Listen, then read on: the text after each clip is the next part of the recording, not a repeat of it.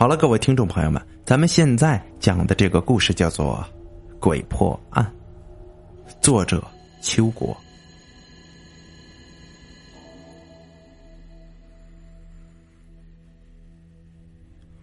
清乾隆十一年，应朋友之邀，赵亮去往宾县会友。在离宾县还有十多里路的时候，天下起了雨。这幸好路边呢有一家旅店，赵亮赶紧跑进店里边躲雨。老板一溜烟的跑过来迎了上来，一脸歉意的说：“哦，客官，不好意思，啊，小店已经没有空房间了。”这赵亮抹了把脸，对老板说：“掌柜的，你你看这样好不好？我借住你的柴房住一晚，呃，我按住店的价格给你。”怎么样？这店老板呢，满脸堆笑，无奈的说：“ 客官，不瞒您说呀，这柴房也住满了。”赵亮一听啊，叹了口气，向店外走去。“哎，客官，你你，请你等一下。”老板追了过来。旅旅店后面呢，还有一间房，但是呢，曾经啊，有个女人吊死在里边。你要是敢住呢，我一分钱都不要您的，行不行？你敢不敢？赵亮素来胆子大，便对店老板说：“好，谢谢掌柜的，钱呢我照付。什么害怕不害怕的，我不在乎这个。”店老板呢跟小二把房间门打开，简单打扫了一下，就跟逃命一样的跑了。这赵亮刚换下湿衣服，便响起了敲门声，是店小二送来饭菜。哦，谢谢小二哥了。赵亮应了声，开了门。店小二早就跑得没影了。这吃完饭呢，赵亮不想睡觉，便拿出随身带的书，在灯下看了起来。大约半夜时分，这油灯呢忽然爆了个灯花，接着这赵亮听到墙角有窸窸窣窣的声响，他遮住灯光一看呢，只见一个年轻的女子正从墙角的地方钻了出来。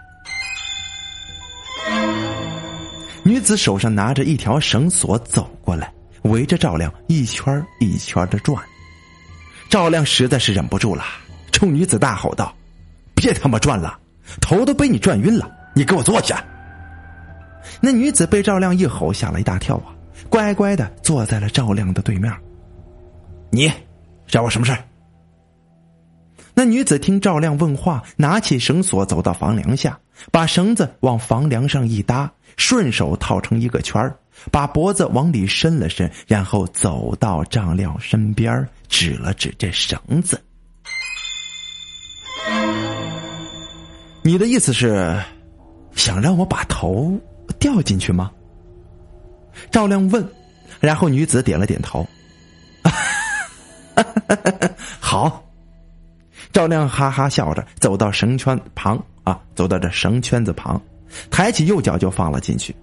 看到赵亮把脚放进圈这女子就急了：“公子，公子错了，错了！”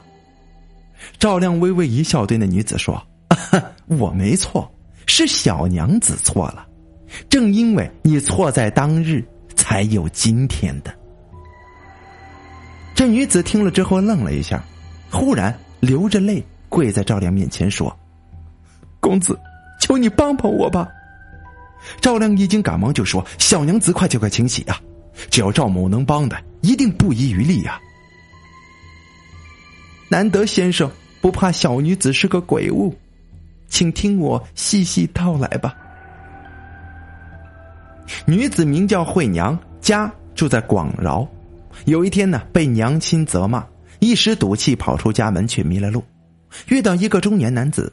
惠娘呢向男子打听自己家的方向，那个男子这自称是刘二，非常热情的要送惠娘回家，谁知危险却在逼近他。刘二要挟要跟他走，惠娘呢只得顺从。第二天天黑的时候，两个人来到一个村庄，想要借宿一晚。他狠狠的往惠娘脚上跺了一脚，恶狠狠的说：“别他妈乱说话！”这家的男主人不在家，只有婆媳两人。他们看惠娘面容疲惫，心中不忍，便答应了下来。刘二看主家只有婆媳两人，又见这媳妇长得漂亮，并言语轻佻，这媳妇言辞驳斥，气愤之下要赶他们走。这刘二赶紧道歉。这天深夜，刘二敲开窗子，爬进媳妇儿的房间。媳妇儿发觉了，大喊：“婆婆！”这两下争执起来，他顺手抓起剪刀就向刘二刺去。刘二恼羞成怒，夺过剪刀，疯狂的刺向那个媳妇儿。婆婆急了，抓住刘二的胳膊就咬。刘二回身，将这婆婆给刺倒了。杀了婆媳两人，刘二在房里翻找一遍。将值钱的东西呢塞进裤兜里边，拖着惠娘一路狂奔。天亮前住进了这家旅店。这刘二觉得困乏呀，就躺在床上就睡着了。惠娘看着他睡着，便悄悄的开门准备逃命。哪知这刘二警觉异常，凶相毕露啊！掐死惠娘，把她的尸体吊在房梁，伪装成上吊自杀的样子。然后半夜三更的跑到老板那里，一把鼻涕一把泪的骗老板，老板帮他把惠娘火化，装进瓷罐带走。可一转身，他便将惠娘的骨灰抛洒在荒野之上。惠惠娘的鬼魂呐，找不到尸身，只好在这旅店里游荡。赵亮询赵亮仔细询问了刘二杀死婆媳的情况，对惠娘说呀。这间房子我租下，你等着，我把凶手带过来，你给我指认。赵亮离开旅店，寻找了很多地方，叫刘二的人很多呀，但手上有疤痕的却一个也没有。这找不到凶手，赵亮先去宾县见朋友。这赵亮的朋友叫柳江水，是几年前做生意认识的，当时柳江水落魄生病。赵亮出钱为他请了郎中，又资助他回家的路费。柳江水见到赵亮是很高兴啊，请他去酒楼大吃一顿。柳江水倒酒的时候，赵亮看见他右手大拇指下有道很明显的疤痕，就问他是怎么回事。这柳江水就笑了：“ 别说了，不小心撞到柴刀上伤的。”这吃饱喝足，两个人下楼，正好遇到遇到这酒店的老板。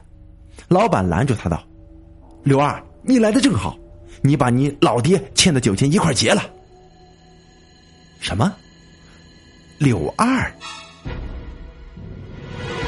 赵亮吃惊的问他是否叫柳二？哦，兄弟啊，你有所不知啊，我在家排行老二，邻居们呢都叫我柳二。这柳江水一边结账一边跟赵亮解释：“哦，原来如此啊。”赵亮若有所思的答道：“在柳江水家待了几天，两人难舍难分。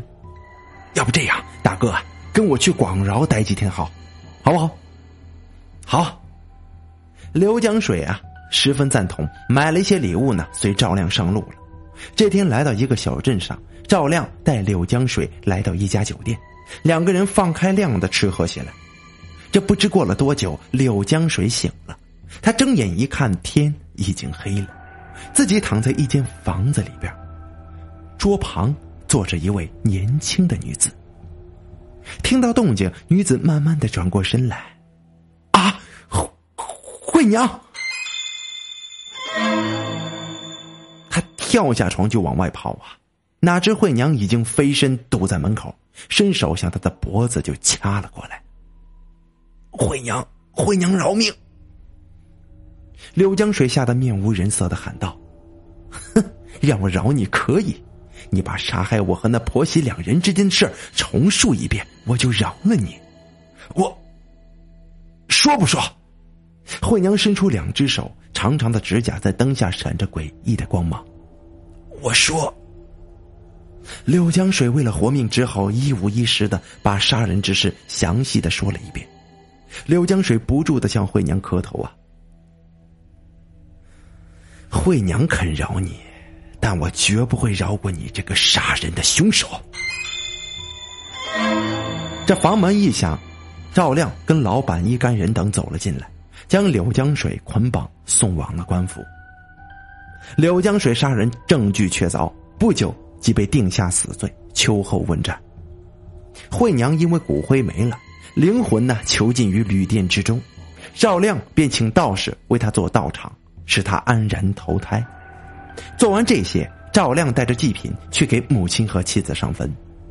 原来呀，这柳二杀死的婆媳两人，竟然是赵亮的母亲跟妻子呀。